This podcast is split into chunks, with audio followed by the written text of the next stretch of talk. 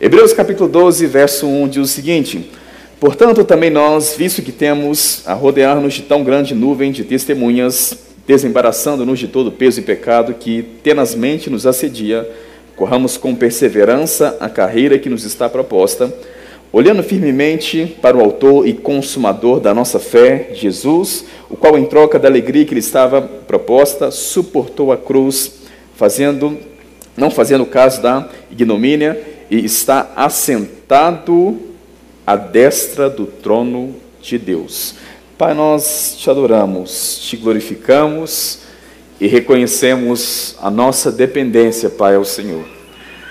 Nós dependemos, Pai, do Senhor, não só para entendermos as verdades da Sua palavra, como também para explicar, como para ensinar Sua palavra. Nós dependemos do Senhor, Paizinho, para tudo que vamos fazer. Pai, nós cremos na unção do Espírito. E por isso nós clamamos por essa unção nessa noite. Que não venha, Pai, ser apenas uma palestra nessa noite, mas que venha ser, Pai, um verdadeiro alimento vindo direto do Senhor para os nossos corações, para nos alimentar espiritualmente. Nós te agradecemos em nome de Jesus. Amém. Então, eu já defini para vocês o que significa a palavra consagração e já também demonstrei o texto ao qual nós vamos iniciar nossa mensagem. Voltou aos Hebreus, ele inicia o verso 1 do capítulo 12 com a expressão portanto, ou seja, concluindo aquilo que ele estava dizendo até então. Quando nós lemos a carta aos Hebreus, nós vamos observar que voltou aos Hebreus vai estimular o tempo todo os cristãos hebreus a não abandonarem sua fé em Cristo Jesus. Para aqueles que já estudaram história da igreja no Rema, para você que já se formou no Rema, já passou por essa matéria, história da igreja. Para você que ainda não passou, pode ter certeza que essa matéria chegará. Vai falar sobre a origem, sobre a nossa origem, sobre a história da igreja. E nós vamos aprender nessa matéria, nesse assunto, estudando a história da igreja, que a igreja sempre foi perseguida e sempre será perseguida. Perseguição é um sofrimento o qual Cristo não nos substituiu.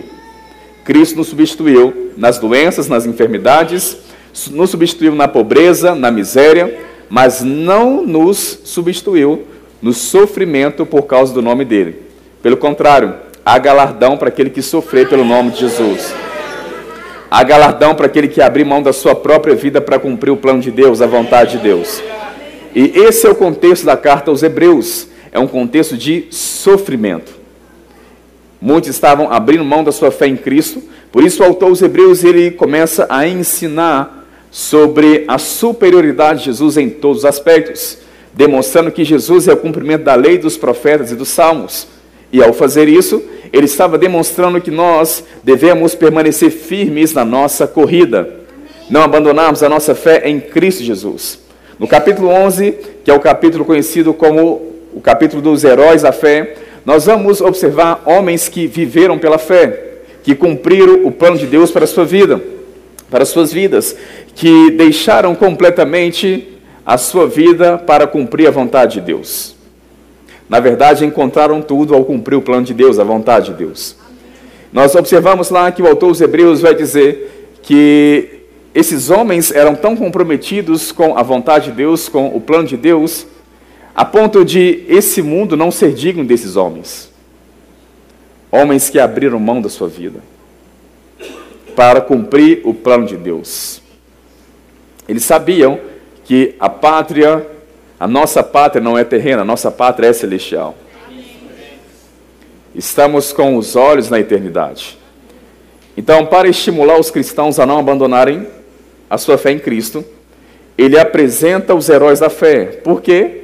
Os hebreus ali, os judeus, obviamente de uma linhagem judaica, estavam acostumados com a lei, os profetas e os salmos. Estava acostumado com todos os profetas do Antigo Testamento, os homens de Deus do Antigo Testamento. Ele está demonstrando que, com os exemplos que ele apresentou no capítulo 11, que se esses homens fizeram o que fizeram para cumprir o plano de Deus e não abriram mão da vontade de Deus, quanto mais nós que temos o Espírito Santo. Quanto mais nós que estamos na dispensação da graça, na nova aliança. Então ele vai demonstrar isso E por isso que ele vai iniciar o verso 1 dizendo: Portanto, já que nós temos tanto conteúdo, tantos exemplos de homens que viveram o plano de Deus, ele vai continuar dizendo: também nós. Você se inclui nesse também nós? Eu me incluo. Também nós, visto que estamos a rodear-nos de tão grande nuvem de testemunhas, testemunhas essas do, do capítulo 11, desembaraçando-nos de todo peso e pecado, que tenazmente ou continuamente nos assedia, corramos com perseverança a carreira que nos está proposta. A vida cristã, ela pode ser dividida em três pontos. Jesus falou sobre isso em Mateus capítulo 7, ao falar sobre a porta estreita, o caminho apertado que está nos conduzindo à vida. Nós passamos pela porta que é Jesus Cristo, estamos no caminho rumo ao nosso destino final. Então todo cristão ele passa por essas etapas: porta, caminho e destino final. Passamos pela porta que é Jesus. Jesus falou sobre isso em João capítulo 10, verso 9. Que ele é a porta. Passamos pela porta que é Jesus. Estamos no segundo ponto, na nossa caminhada cristã, na nossa corrida cristã. Então, a vida cristã, ela é, é ela é associada né, pelo, pelos escritores do Novo Testamento como uma caminhada, como uma corrida, a qual nós estamos vivendo diariamente estamos rumo ao nosso destino final. Com base nisso, o autor dos Hebreus está dizendo: desembaraçamos de todo peso e pecado que tenazmente, continuamente nos assedia. Não se engane, o pecado vai te assediar constantemente, continuamente. E observe que o autor dos Hebreus está dizendo: corramos com perseverança a carreira que nos está proposta. Já falei que a vida cristã ela é considerada como uma corrida. E quando nós, quando nós observamos, por exemplo, os atletas, é, os corredores das Olimpíadas, nós observamos que eles estão o tempo todo comprometidos com a corrida, comprometido com a disputa. Se você perguntar para um corredor qual que é o ponto mais importante da corrida, provavelmente ele vai rir de você e vai dizer: ponto importante? Tudo é importante. Do início ao fim. Enquanto eu não chegar na etapa final, não é momento de se distrair. E aquele corredor está comprometido não só no momento da corrida, mas o seu estilo de vida demonstra o quão comprometido ele está com a corrida. Da mesma forma, o nosso estilo de vida demonstra o nosso comprometimento com a vontade de Deus. Demonstra se nós estamos comprometidos com a vontade de Deus ou não, com o plano de Deus ou não. Todos nós nascemos para cumprir a vontade de Deus. Todos nós nascemos com um plano previamente estabelecido. Uma leitura de Salmo 139 vai nos ajudar nesse assunto. Deus nos criou para um plano, para um propósito. Antes nós sermos gerados no ventre materno, Deus já havia nos criado para um propósito. Na verdade, é, nós somos criados para manifestar aquilo que já estava no coração de Deus. Eu vejo algumas pessoas dizendo: Deus criou um propósito para você, mas é justamente ao contrário. Na verdade, é ao contrário. Nós somos criados para o propósito, para manifestar o propósito. Não o propósito foi criado para nós. Deus não criou uma pessoa e depois ficou pensando: o que eu vou criar para essa pessoa? Deus não faz nada sem propósito, irmãos. Você não se envolve, ou pelo menos não deveria se envolver com algo que não tem importância, com algo que não tem propósito. Todos nós que temos o mínimo de inteligência, nós nos envolvemos com coisas que a propósito. Imagina Deus, a fonte de toda a sabedoria, de toda a inteligência.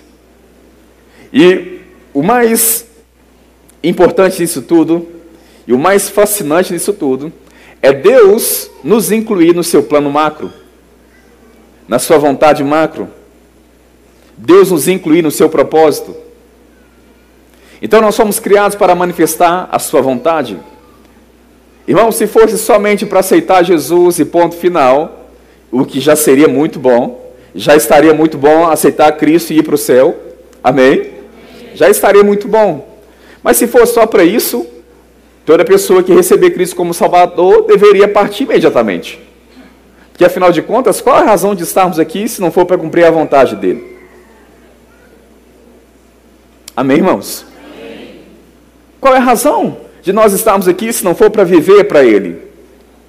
Para fazer a vontade dele? Não a nossa vontade, mas a vontade daquele que nos enviou. A vontade dele. Então nós fomos criados para um propósito. E o autor dos Hebreus está dizendo: visto que estamos a rodear-nos de tão grande nuvem de testemunhas, desembaraçando-nos de todo peso e pecado. Em outras palavras, quem se desembaraça é você. Se você está embaraçado em alguma coisa que está impedindo você de cumprir o plano de Deus para a sua vida, a vontade de Deus para a sua vida, e você está esperando Deus para te, te desembaraçar, eu quero dizer que é Deus que está esperando por você.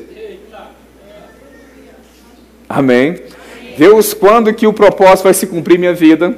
Quando que a sua vontade vai se cumprir minha vida? Quando que vai acontecer? E Deus está respondendo a você, eu que estou esperando você se desembaraçar. Porque ele está dizendo, desembaraçando-nos de todo peso e pecado. Você já observou, claro que você já viu isso na televisão, pelo menos, que um corredor, ele não corre com sobretudo. Ele não corre de calça jeans. Ele fica livre, leve e solto para nada impedir a sua corrida. Da mesma forma somos nós. Existem coisas que atrapalham o plano de Deus em nossa vida. Existem pesos e pecados que têm atrapalhado o cumprimento da vontade de Deus. Eu estou falando com cada um de nós que estamos aqui, amém? amém. Se inclua nesse pacote. Amém, irmãos? Amém. Existem coisas que estão impedindo do cumprimento da vontade de Deus em nossa vida. Observe que o autor vai dizer desembaraçando-nos de todo peso e. Então ele vai dizer que. Ele vai, ele vai trazer a definição de peso. Definição não, na verdade ele vai trazer é, é, é, o desembaraçar de peso e. Então isso significa que nem todo peso é pecado. Porque ele fala peso e pecado.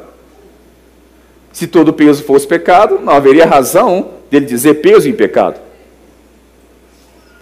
Nem todo peso é pecado. Então, tem muitas pessoas que até estão bem familiarizadas em se dominar no não pecar, em trazer sua carne em sujeição, mas tem peso em sua vida que também está impedindo de cumprir a vontade de Deus, de você cumprir o plano de Deus na sua vida. Eu quero dizer a você: olha, nem todo peso é pecado, mas todo peso te leva ao pecado. Então, o resultado final é pecado. Sabe por quê? Porque não cumprir o plano de Deus para a sua vida é desobediência. Então, nem todo peso é pecado, mas todo peso te leva ao pecado. Então, o autor dos Hebreus está dizendo, desembaraçando-nos de todo peso, não é alguns pesos, todo. Todo deixa alguma coisa lá de fora, gente? O que significa todo? Todo desembaraçando-nos de todo peso e pecado que tenazmente, continuamente nos assedia. E realmente nos assedia mesmo. Você tem uma carne, você tem que lidar com ela todos os dias. Você tem uma vontade natural, que tem que lidar com ela todos os dias. Você tem as várias vozes do mundo, como diz o apóstolo Paulo, em 1 Coríntios capítulo 14, verso 10. Ele diz que no mundo há muitas vozes e nenhuma delas sem sentido. E o que eu acho interessante aqui, 2 Coríntios 4,4, vai dizer que Satanás é o Deus desse século. Deus desse século. Paulo vai chamar ele em Efésios 6 de o dominador desse mundo tenebroso. João vai chamar ele de, em 1 João capítulo 5, de o mundo jaz do maligno. Vai dizer que esse mundo jaz do maligno. Jesus vai chamá-lo de o príncipe desse mundo. Então nós observamos que as vozes que há nesse mundo não vão te levar para o plano de Deus, para a vontade de Deus. E se Paulo disse o que disse: Em seus dias, imagine em nossos dias. Se, no dia, se nos dias de Paulo havia muitas vozes, e nenhuma delas é sem sentido, quanto mais hoje, irmãos? A quantidade de distrações que há para não cumprirmos aquilo que o Senhor nos chamou para cumprir. Há uma vontade de Deus para a sua vida. Há um plano de Deus para a sua vida. Ah, Mateus, eu não sou pastor, eu não sou pregador, eu não sou nenhum professor bíblico. Eu quero dizer a você que não são só pastores, pregadores, professores que são chamados por Deus. Porque o mundo não é feito de pregadores. Amém? Amém? Os pregadores fazem parte desse mundo, mas o mundo não é feito de pregadores. Todos nós carregamos uma vontade de Deus para a nossa vida. O plano de Deus para nós. Seja você em qual área você estiver atuando. Ou seja você em qual área Deus lhe chamou para atuar. Seja em qual área. Ele vai dizer que esse peso, esses pesos e esses pecados tenazmente, continuamente nos assedia. Então ele vai dizer, desembaraçando-nos de todo peso e pecado, que continuamente nos assedia e corramos. Ou seja, se não houver o desembaraço, não correremos a carreira. Não correremos a carreira. E o que eu acho interessante, irmãos, é que em Hebreus mesmo, no capítulo 6, falando sobre os princípios elementares da doutrina de Cristo, um terço da doutrina lida com a nossa eternidade que é a ressurreição dos mortos e juízo eterno. Ressurreição dos mortos e juízo eterno. Em 1 Coríntios capítulo 15, falando sobre ressurreição dos mortos, no verso 19, Paulo vai dizer: Se a nossa esperança em Cristo se limita apenas a essa vida, somos os mais miseráveis de todos os homens.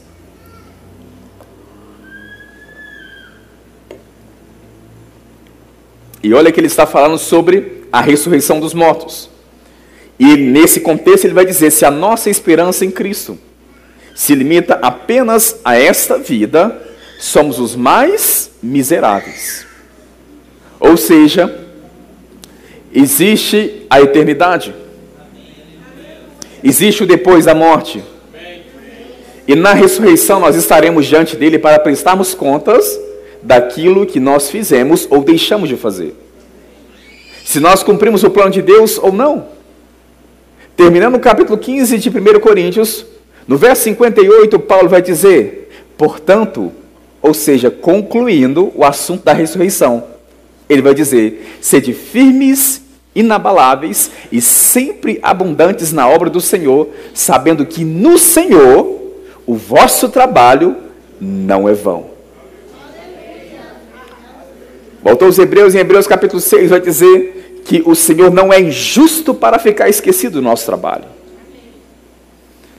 Mas o que eu acho interessante é que o apóstolo Paulo, no capítulo 15 de 1 Coríntios, ele está tratando sobre a ressurreição dos mortos. E ele finaliza falando sobre as nossas obras e falando sobre os galardões que receberemos. Ou seja, juízo. No mesmo capítulo. Sede firmes, inabaláveis, sempre abundantes na obra do Senhor, sabendo que no Senhor vosso trabalho não é vão, ou seja, haverá galardão. Então, quando nós conhecemos sobre a ressurreição dos mortos, que um dia nós estaremos diante do Senhor, a nossa consciência de eternidade muda. O nosso estilo de vida muda completamente. É por isso que Paulo disse: tendo a consciência de que um dia se Cristo não voltar hoje para a igreja, se o arrebatamento não acontecer no momento ao qual nós estamos, se eu partir dessa vida, um dia eu ressuscitarei e estarei diante dele, prestando contas daquilo que eu fiz ou deixei de fazer. Prestando contas do plano de Deus para a minha vida. Aleluia. No tribunal de Cristo, você não vai ser julgado se você é filho mas se você foi servo. Porque se você já está no tribunal de Cristo, porque você já é filho. Porque o tribunal de Cristo é para é quem está em Cristo. Então, se você já está, se você está no tribunal de Cristo, pode ficar tranquilo. Já está salvo. Agora a questão é, não é se você foi filho ou não, mas se você foi servo. Não é se você foi filho ou não, mas se você cumpriu o que ele te confiou. Se você cumpriu na plenitude o plano dele para a sua vida. E lembra o que nós estamos ensinando aqui: é uma corrida, é uma carreira. Os meus olhos estão fixos, fitos em Cristo Jesus. Ele é o varão perfeito. Ele é o nosso destino final. Amém, irmãos? Em 1 Coríntios 11, 1, Paulo vai dizer: Sede, pois, meus imitadores, como eu também sou de Cristo. Olha a forma como Paulo vivia, irmãos. Olha a forma como Paulo vivia. Porque o autor dos Hebreus está dizendo aqui nós devemos correr com perseverança a carreira que nos está proposta. Em outras palavras, ela, ela nos está proposta, não imposta. É proposta. É você quem decide se vai fazer a vontade de Deus para a sua vida ou não.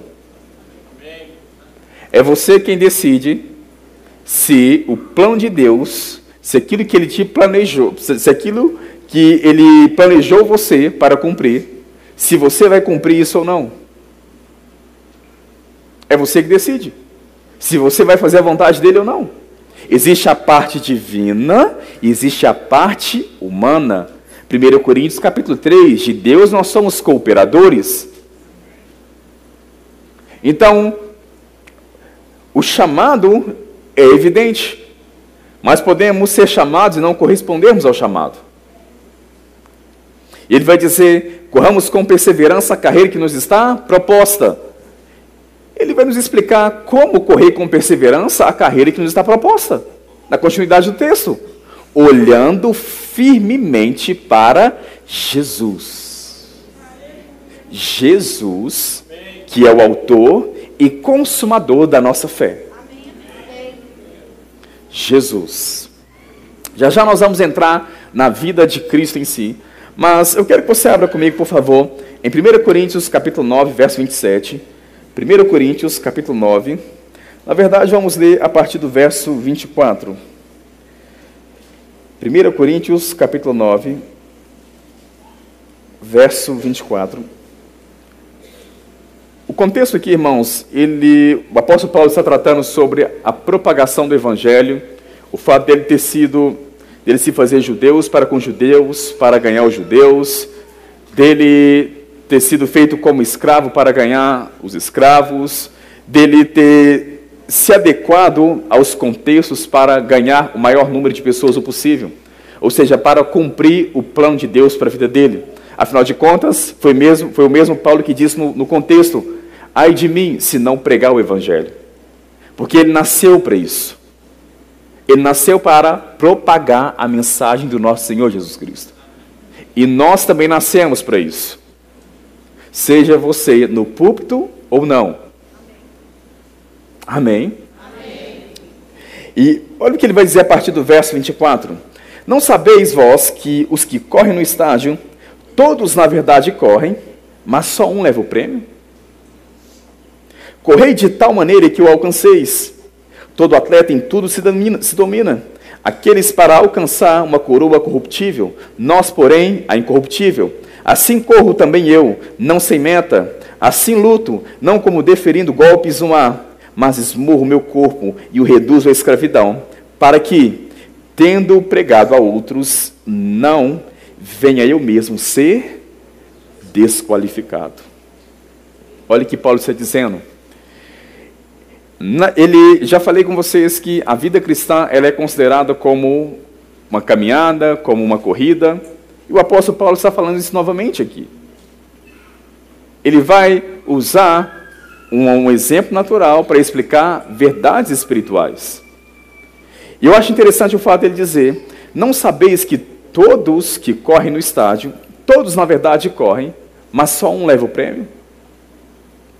Só um leva o prêmio? No aspecto natural, todos correm, mas um está levando o prêmio. Um está levando o prêmio. E na verdade, aquela corrida ela foi vencida não só no momento da corrida, ela foi vencida no dia a dia, na forma como os atletas dominam a sua vida, a forma como eles vivem, demonstra o comprometimento com o que eles vão fazer, com a corrida que eles vão percorrer. E o texto está dizendo que todos correm, mas um só leva o prêmio. No nosso caso, a nossa corrida espiritual, nós não estamos competindo com ninguém. Amém? Amém? Ele diz que todos correm no aspecto natural, mas um leva o prêmio. No, no, aspecto espiritual, nós não estamos disputando com ninguém. Na, na sua corrida em Cristo só existe você. Amém? Amém? E o único empecilho é você mesmo. Na sua corrida só existe você e o único empecilho é você mesmo. É por isso que Jesus falou em João capítulo 12, verso 24, ele diz que se um grão de trigo cair na terra, não morrer, fica ele só. Mas se morrer, produzirá muitos frutos. Ali ele está falando sobre o cumprimento da vontade de Deus para a sua vida.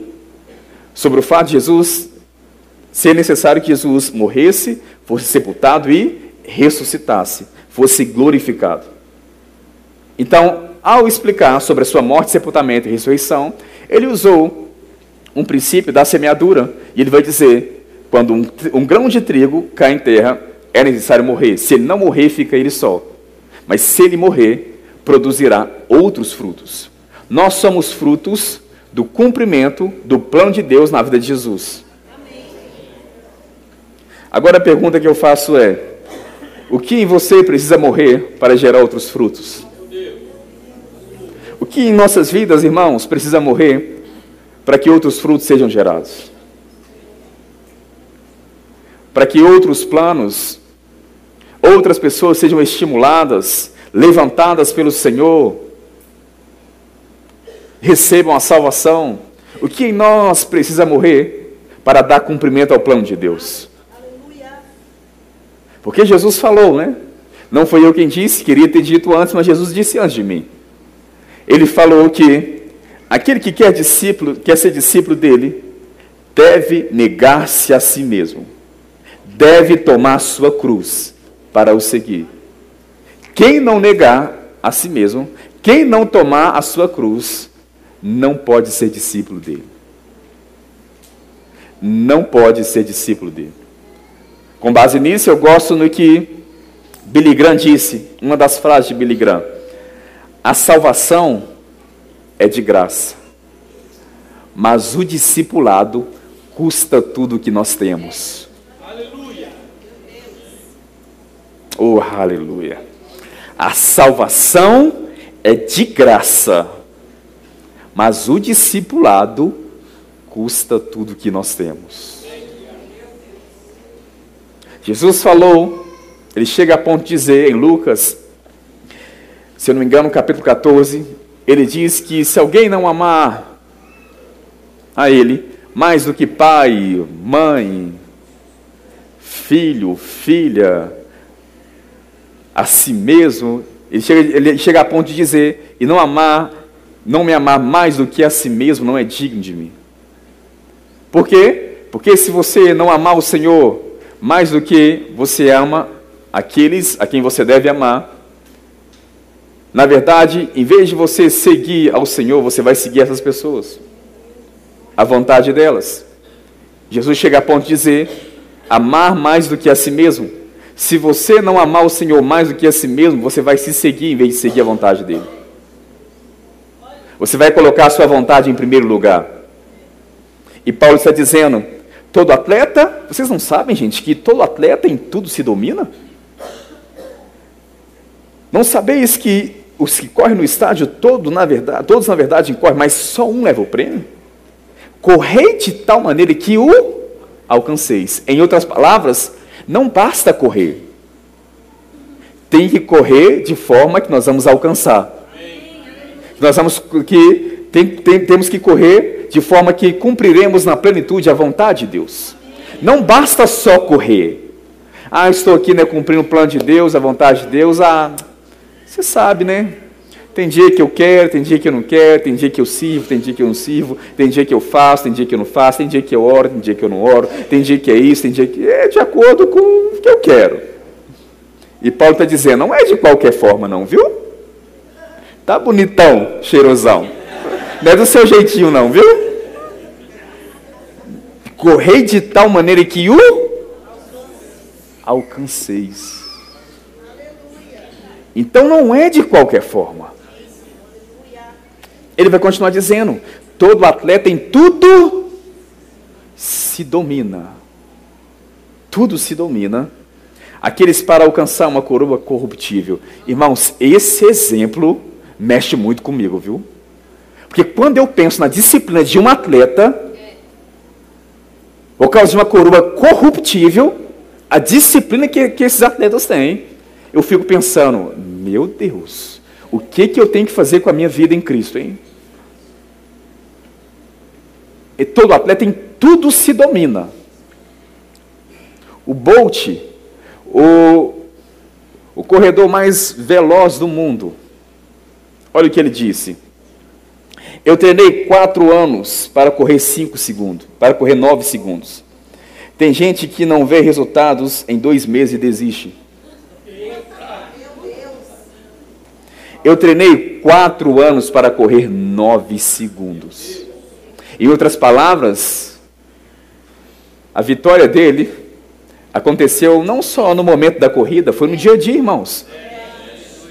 Na verdade, a maior parte do tempo foi no dia a dia quatro anos. Quatro anos para correr nove segundos.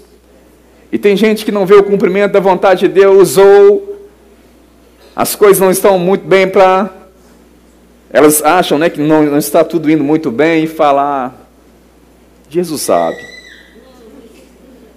Jesus sabe. Um dia eu falarei com ele e tentei, tentarei o convencer. Jesus sabe. E fazemos como Adão e Eva fez, né? Gente, eu não sei se vocês já pararam para prestar atenção. Mas vocês observaram que Eva e Adão tentaram arrumar uma desculpa para Deus? Gente, eles estão diante de Deus, viu? E tentaram arrumar desculpa para Deus. E a desculpa que eles deram a Deus não colou. Cada um recebeu o seu juízo. Eva, Adão e o capiroto também recebeu dele. Cada um recebeu o seu juízo. Ah, foi a mulher. Ah, foi a serpente. Ah, agora é a serpente. Quem foi? Não, cada um recebe seu juízo, meu filho. Não cola essa desculpinha, não. Quando nós estivermos diante do Senhor, será como um produto na vitrine, completamente visível. Não há desculpa diante do Senhor. Amém, irmãos? Eu quero fazer a vontade de Deus para a minha vida. Eu quero ser movido por isso, irmãos. Eu sei, porque sei, como o autor dos Hebreus disse, todos os dias, todos os dias, continuamente, tenazmente, os pesos e os pecados tentam me afastar disso. Todos os dias. E eu tenho que lidar com isso. E Paulo está dizendo: correi de tal maneira que o alcanceis. Correi de tal maneira que o alcanceis. Todo atleta em tudo se domina aqueles para alcançar uma coroa corruptível, nós, porém, uma coroa incorruptível. Irmãos, só de pensar que um dia nós prestaremos contas diante do Senhor, isso vai lidar com a eternidade. Nós estaremos diante dele não para sabermos se nós vamos estar na eternidade com ele ou não. Porque se você já recebeu Cristo como Senhor, você está no tribunal de Cristo. Mas estaremos diante dele para sabermos como passaremos essa eternidade. Como serão os nossos galardões? Agora, irmãos, como John Bevere disse, eu achei fantástico o exemplo dele. As pessoas o tempo todo se preparam para a aposentadoria. Muitos, o foco é aposentar. Então trabalham duro para aposentar. Aposentar. E fazem isso tudo por causa de uma aposentadoria que vai passar. Agora, o que dizer sobre algo que não vai passar, irmãos? Um dia estaremos diante dele. Um dia estaremos prestando contas diante do Senhor.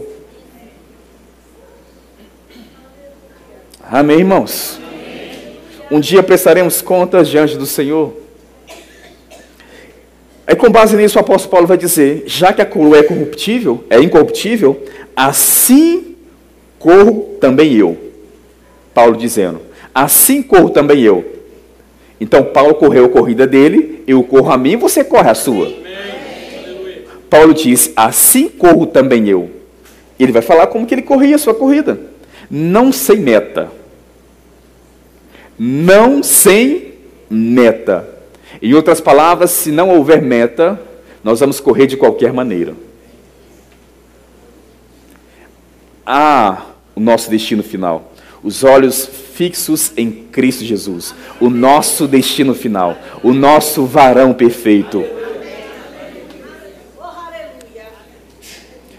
Não sem meta, assim luto. Não como deferindo golpes no ar não viver na vida de qualquer maneira, deixa a vida me levar, vida leva eu. Como disse o Zeca Pagodinho, né? Não, irmãos. Não é dessa forma. Não deferindo golpes no ar. Não. Se queremos cumprir o plano e vontade de Deus, ele vai continuar dizendo: Mas eu esmurro o meu corpo, da mesma forma como um atleta em tudo se domina, eu me domino, eu esmurro o meu corpo. Porque é esse corpinho aí que, em muitas ocasiões, nos impede de cumprir a vontade de Deus. É as nossas emoções abaladas que nos impedem de cumprir o plano de Deus, a vontade de Deus.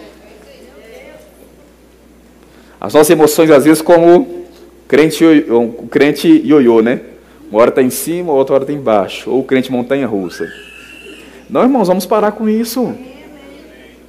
Há um destino final.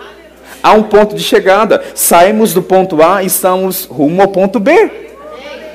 Ao destino final, irmãos. Eu esmurro meu corpo e reduzo a escravidão, para que depois de ter pregado a muitos, não venha eu mesmo ser desqualificado. Então, o autor dos Hebreus está dizendo que Jesus é o autor e consumador da nossa fé. O apóstolo Paulo vai dizer que ele era imitador de Cristo, e ele está demonstrando como ele vivia a sua vida imitando Cristo.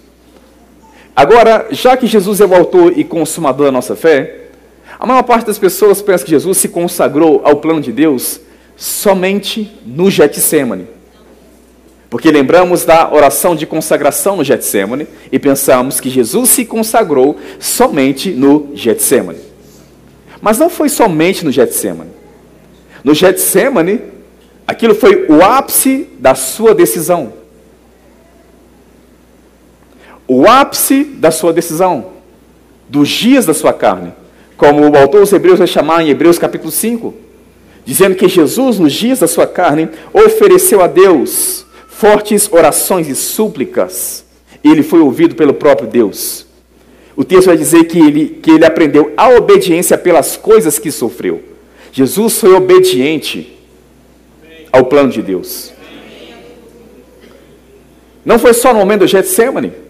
Aquilo foi o ponto principal para ele se entregar e se separar do Pai por nós. Quando nós olhamos, por exemplo, Filipenses capítulo 2, verso 5, o texto vai dizer que ele, sendo Deus, não julgou ou não considerou por usurpação o ser igual a Deus, como algo que devia se apegar. Mas ele se esvaziou completamente. Ele foi obediente até até a morte, a morte e morte de cruz. Por isso Deus o exaltou, ou seja, Deus o exaltou sobremaneira. Mas observe que ele, como Deus, ele não considerou ser igual a Deus, como algo que devia se apegar. Será o que, que nós estamos nos apegando, hein?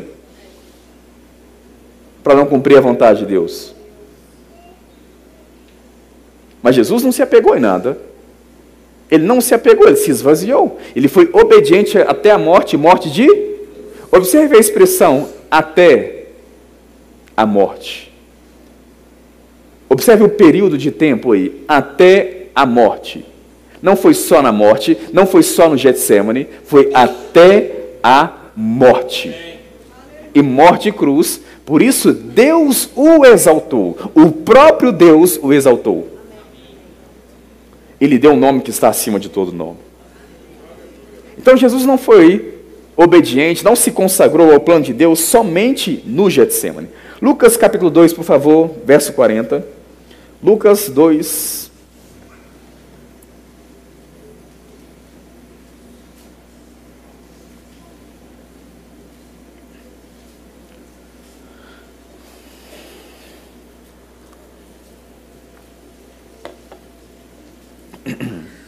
O texto vai dizer, Lucas 2, verso 40, diz o texto: Crescia o menino e se fortalecia, enchendo-se de sabedoria, e a graça de Deus estava sobre ele. Aqui está falando de Jesus. No contexto você vai observar, no verso 42, que nesse momento Jesus tinha 12 anos de idade. Nós não temos muitas informações bíblicas sobre a infância de Jesus. Somente Lucas relata Jesus aos 12 anos de idade. É a única informação que nós temos sobre a pré-adolescência de Jesus. E o que eu acho interessante no contexto é que Jesus e sua família vai até Jerusalém, como era de costume, para a festa da Páscoa. Terminada a festa, os pais estão retornando para a sua cidade e passaram-se um dia e eles observaram que Jesus não estava no meio deles. Volta os pais de Jesus a Jerusalém. Depois de três dias, a mãe de Jesus encontra com Jesus e fala com Jesus que estava procurando Jesus. Jesus, nós estamos preocupados. Todos estão à sua procura. O que eu acho interessante é a resposta de Jesus aos 12 anos de idade. Tem alguém aqui com 12 anos de idade? É o Riquelmo, 12 anos de idade. 12 anos. Agora pensa na bênção. 12 anos de idade. Riquelme tem 12 anos de idade? 12 anos de idade, olha. Pensa na bênção, 12 anos de idade. Irmãos, o que, um, um, um, um, rapaz com 12 anos de idade, um pré-adolescente com 12 anos de idade está pensando, irmãos? Em várias outras coisas. Muitos não, não, não têm consciência nenhuma do plano de Deus ainda, da vontade de Deus ainda. Alguns estão se descobrindo ainda. Alguns vão se descobrir bem depois ainda, com a idade mais avançada. Agora, Jesus, aos 12 anos de idade, a mãe de Jesus chega a ele e fala com ele: Olha, todos estão procurando você, nós estamos preocupados. Olha a resposta de Jesus: Você não esqueceu que eu deveria estar envolvido com os negócios do meu pai? Em outras palavras, o anjo apareceu foi para você, viu? Bonitona! A mensagem foi para você, viu? Você não lembra que eu deveria estar envolvido com os negócios do meu pai? Com 12 anos de idade. Ele não começou a se consagrar no Getsemane. Houve um período, houve um percurso. E o texto vai dizer que Jesus fazia perguntas aos fariseus e, e respondia as perguntas que ele mesmo fez. Fazia perguntas, respondia as perguntas com 12 anos de idade, irmãos. No verso 40, Jesus crescia, enchia-se de sabedoria, a graça de Deus estava sobre ele. A palavra encher aí no original significa que Jesus estava se enchendo de conhecimento e a graça de Deus estava sobre ele. Em outras palavras, existe a parte humana, existe a parte divina. Enquanto Jesus se enchia, a graça de Deus vinha sobre ele. Não se manifestou automaticamente. É um percurso, é um comprometimento com a vontade de Deus, com o plano dele, é um desejar da vontade de Deus. Temos que desejar a vontade dele. Cumprir o plano dele. O verso 52 vai dizer o seguinte, Lucas 2,52: E crescia Jesus em sabedoria, estatura e graça diante de Deus e diante dos homens.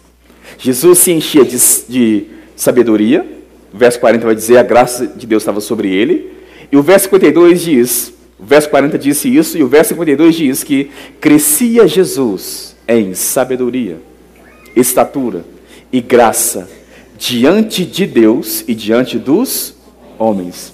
Tem muitas pessoas que estão esperando serem promovidas por homens, mas a ordem não é esta. A ordem é primeiro achar graça diante de Deus. Deixa Deus falar com os homens.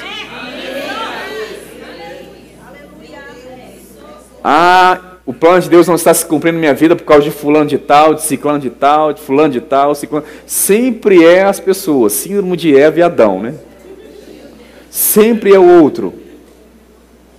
Ah, por causa de fulano de tal, é porque eu tive problema nisso. Ah, fulano de tal é um problema na minha vida. Irmãos, lembra que nós falamos, nessa corrida só existe você, viu? Achar graça diante de Deus, faça o seu trabalho. Se ele for bem feito, achará graça diante de Deus. E deixa ele falar com os homens. Ah, Mateus, se os homens não ouvirem, deixe os homens lidarem com Deus. Nada pode impedir o plano de Deus na sua vida, a não ser você mesmo. Nem o diabo pode impedir o plano de Deus na sua vida, a não ser você mesmo. É você que decide. Amém? É você que decide se vai cumprir ou não. Lucas capítulo 5, por favor, Lucas 5. Lucas 5, verso 15. Lucas 5, verso 15 diz o seguinte: Porém, o que se dizia a seu respeito cada vez mais se divulgava, e grandes multidões afluíam para o ouvirem e serem curadas de suas enfermidades. Olha o verso 16. Ele, porém, se retirava para, lugar, para lugares solitários e orava. Irmãos, olha o contexto, olha a sequência a qual Lucas relatou que relatou. Jesus está em meio às multidões, o ministério está acontecendo, está todo vapor. As luzes todas estão apontando para Jesus. Grandes multidões estavam diante dele. E o texto imediato, o verso imediato vai dizer que ele, porém, completamente desprendido dos holofotes, ele, porém, se retirava para lugares solitários e, em outras palavras, Jesus não andava de tanque vazio. Jesus não andava na reserva. Ele andava de tanque cheio o tempo todo. O verso 15 é resultado do verso 16. É resultado daquilo que ele recebia lá no, no, no verso 16. Multidões sendo curadas, os milagres acontecendo, o ministério acontecendo, e vai demonstrar como Jesus recebia isso. A ponto de Jesus falar, no capítulo 14 do Evangelho de João, que ele falava as palavras do Pai, ele fazia as obras do Pai. A pergunta que eu faço é: onde Jesus recebia essas palavras? Será onde que ele recebia? Porque estamos vivendo em um momento que parece que as pessoas esqueceram do momento de oração, da vida de oração. E não tem como desconectar o entendimento da vontade de Deus da vida de oração. Da busca ao Senhor, da entrega ao Senhor. Não tem como desconectar. Jesus, o homem mais ungido que andou sobre essa terra, João capítulo 3, verso 34. Sobre Jesus, o Espírito não era dado por medida. Jesus tinha a plenitude da unção. Nós temos medidas específicas da unção operando em nossa vida. Jesus não, irmãos. Era a plenitude. O nosso exemplo, irmãos. Ah, estamos na graça, já que é tudo pela fé, eu não preciso orar, porque orar é obras, esse negócio de, ficar, de se dedicar ao Senhor, de jejuar, estudar, buscar o plano de Deus, estar sensível para cumprir a vontade de Deus, isso é obras. Tudo bem, então, vamos lá. Eu respondo para essas pessoas da seguinte forma: Jesus, a personificação da graça. João capítulo 1. A lei veio por intermédio de Moisés, mas a graça e a verdade vieram por intermédio de Jesus. Jesus foi a pessoa que mais orou. Que graça é essa que nos deixa independente de Cristo, hein? Do relacionamento com Deus. Que graça é essa que nos afasta do relacionamento com Ele? Se a graça se manifestou justamente para restaurar aquilo que havia sido perdido. O nosso relacionamento com Ele, a nossa busca para entendermos o plano de Deus, a vontade de Deus, na verdade é uma demonstração de uma dependência dessa graça. Eu não posso sem o Senhor, Jesus. Pai, eu não posso sem o Senhor, eu preciso compreender o seu plano para a minha vida. Eu preciso compreender a vontade do Senhor para a minha vida. Seja você em qual área você estiver atuando. Se você tem uma empresa, se você é um empresário, qual é a razão de você ter empresa? Ei, cadê os glória a Deus, aleluia? Qual é a razão, irmãos? Será que é só para ganhar dinheiro? Será que é só para isso, irmãos? Vamos lá! Será que é só para isso? Será, será que é só para tirar as fotos, colocar no Instagram e falar que eu tenho uma família bem sucedida? Eu falo isso porque tem muita gente que abandona a igreja. E Jesus falou: se não me amar mais, não é digno, viu? Não é digno. Não é digno de ser meu discípulo.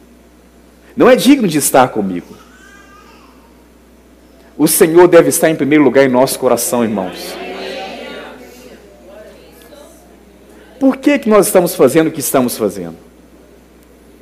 Porque temos, por exemplo, uma empresa, por que, que temos recursos? Eu amo falar sobre as bênçãos de Deus que estão disponíveis a nós. Irmãos, mas vamos lá. Tome cuidado para essas bênçãos não, não te afastar do plano de Deus, hein? O lidar com ela, não é as bênçãos em si, é o lidar com isso. Irmãos, há um propósito. Há um propósito. Fazer a vontade de Deus, um dia nós estaremos diante dele. Se a nossa vida se resume apenas ao que estamos vivendo, somos mais, vivendo nessa vida, somos os mais miseráveis de todos os homens. Eu não vou ler só para a gente ganhar tempo, só vou é, falar com vocês algumas referências sobre esse assunto. Vai ficar gravado também. Se você quiser anotar, pode anotar. Lucas capítulo 6, verso 12 e 13 vai falar sobre o mesmo assunto, sobre a vida de oração de Jesus. Marcos capítulo 1, verso 35 e verso 37 fala sobre a vida de oração de Jesus. Mateus capítulo 14, verso 23 fala sobre a vida de oração de Jesus. E um desses textos, se eu não me engano, é, é Mateus ou Marcos, vai relatar que Jesus, antes de escolher os discípulos, ele passou a noite inteira orando. A Bíblia, a Bíblia, não diz quantas horas ele passou orando, mas diz que ele passou a noite inteira. Então, que a Bíblia não afirma com clareza, eu não posso falar com certeza. Mas eu também não posso eliminar o meu pensamento. Vamos supor que a noite inteira significa 12 horas. Uma hora para cada discípulo. Estamos supondo. Mateus, qual é a razão disso?